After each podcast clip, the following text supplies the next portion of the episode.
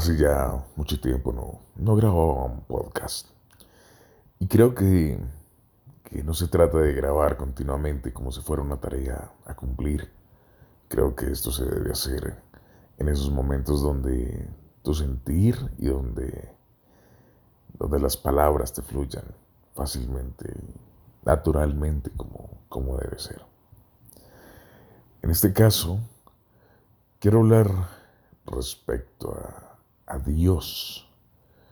Creo que algunos dirán, ¿este quién se cree como para hablar de Dios? Y no voy a hablar de Él porque no podría decir, decir si para todos existe o no existe. Hablaré desde mi perspectiva y si en algún momento te sientes identificado, pues te invito a que me compartas tu experiencia. Si te sientes agredido, te invito a que me escribas. Y si te sientes un poco confundido, también te pido que me escribas y hablaremos del tema. Pero quiero ir ahora concretamente a lo que quiero hablar. Para mí, el ser humano tuvo que crear un Dios externo a él, simplemente por el hecho de tener a alguien a quien culpar si algo no sale como debe ser también pudo haberlo creado para tener a alguien a quien pedirle lo que él crea que no puede tener por sí mismo. Y tiene que crear también a alguien a quien culpar por castigos o supuestamente cosas que haga y que realmente su inconsciente sabe que no están bien hechas.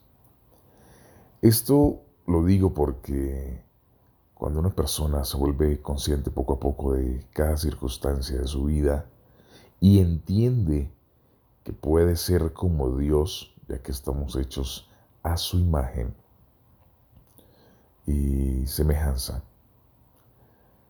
entendemos que tendremos las mismas capacidades que podría tener Dios. Pero ¿qué sucede? No nos gusta pensar que podemos serlo. No nos gusta pensar que no tendremos a alguien a quien pedirle que nos regale algo de la vida porque nosotros no somos capaces de conseguirlos por nosotros mismos, ya que el miedo nos puede eh, inundar, ya que la, debilidad de nuestro cuerpo, la pereza, el desaliento, eh, los temores, hacen que no nos queramos mover. La falta de fe en creer que las cosas son posibles y que tengamos que depositar la fe en algo externo con la esperanza de que se nos va a cumplir.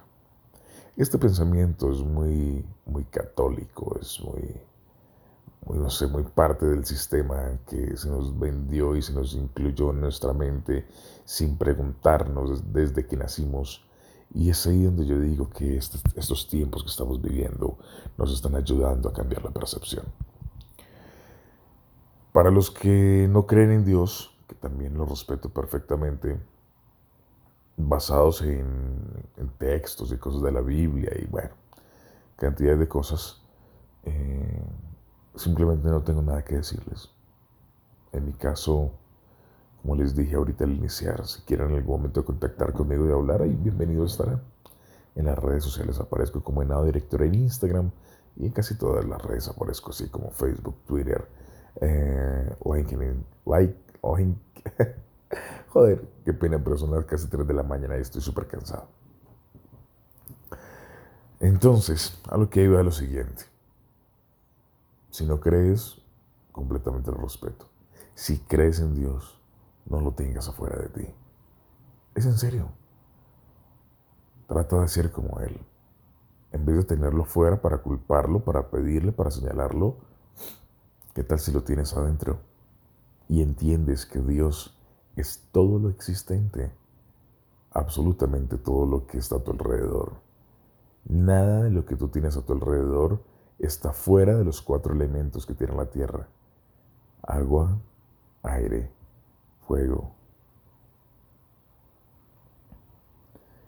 y tierra. Y todo, absolutamente todo lo que está a tu alrededor está hecho de eso.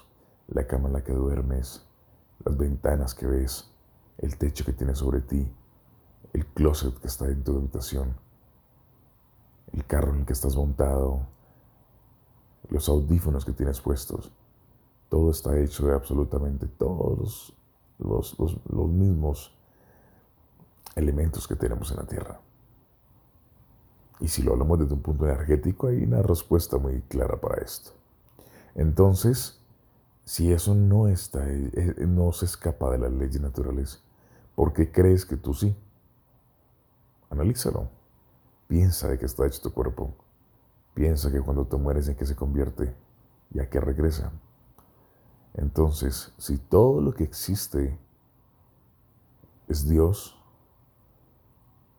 puedes entender que eres un Dios.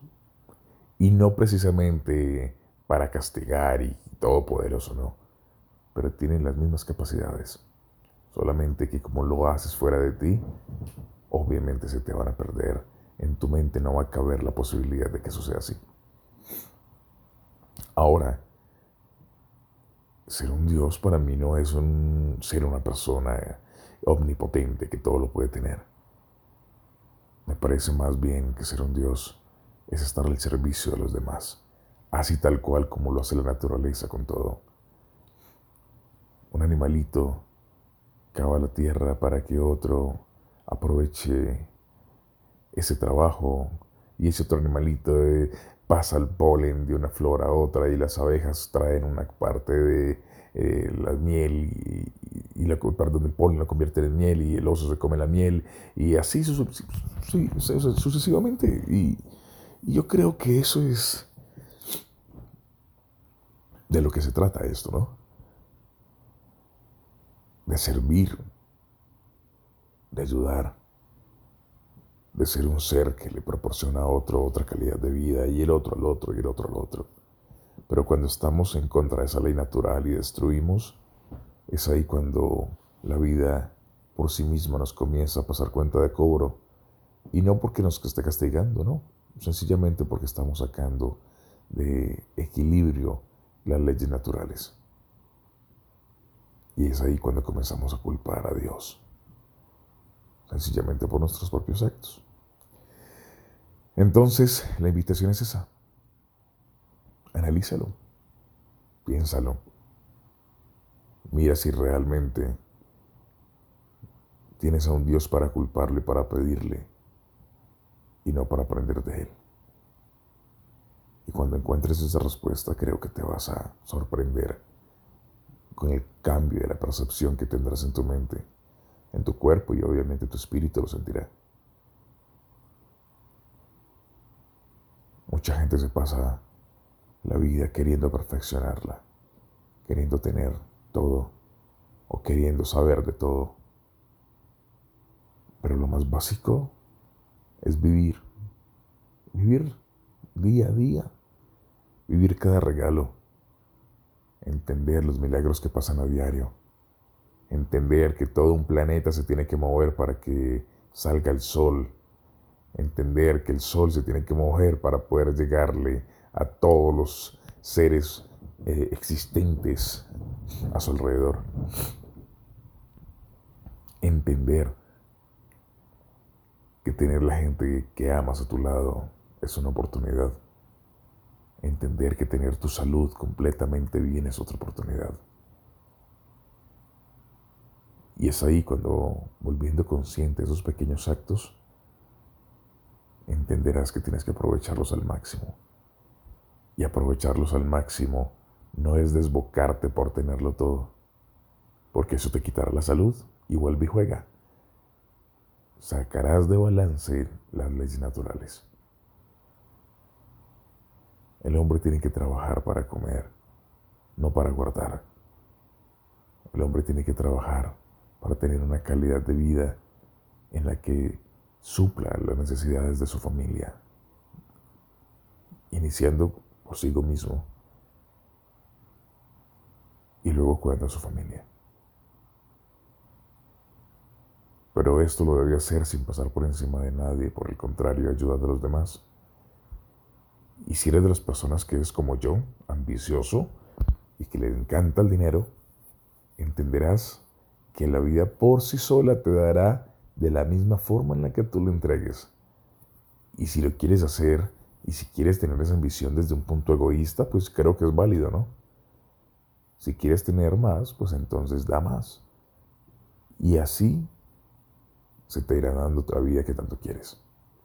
De lo contrario, el dinero que te llega sin ayudar, sin brindar apoyo, sin ayudar a crecer a los demás, es un dinero que se te irá de las manos, como agua, como arena. Y lo digo con razones de peso por experiencia. Entonces no, simplemente quería decir eso. No quiero ampliar más. Quería aprovechar para grabar este podcast y si alguien en algún momento lo escucha, sería bacano que simplemente me lo deje saber. Que tengan una excelente noche, día, mañana, tarde. Abracen a la persona que quieren. Digan ese mensaje. Envíen el mensaje que querían enviar. No se guarden nada. Cada día es un presente y traduciendo la palabra presente es un regalo. Aprovechalo.